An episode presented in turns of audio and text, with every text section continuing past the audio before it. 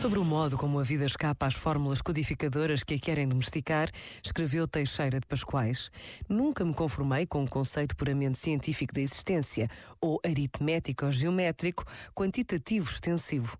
A existência não cabe numa balança ou entre os ponteiros de um compasso. Pesar e medir é muito pouco, e esse pouco é ainda uma ilusão. A realidade não está nas aparências transitórias, nos reflexos palpitantes, nos simulacros luminosos, um aflorar de quimeras materiais. Foge a todos os cálculos e a todos os olhos de vidro, por mais longe que eles vejam, ou se trate de um núcleo atômico perdido no infinitamente pequeno ou da nublosa Andrómeda, a 600 mil anos de luz da minha aldeia a essência das coisas. Essa verdade oculta na mentira é de natureza poética e não científica.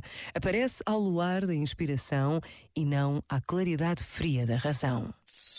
Este momento está disponível em podcast no site e na app.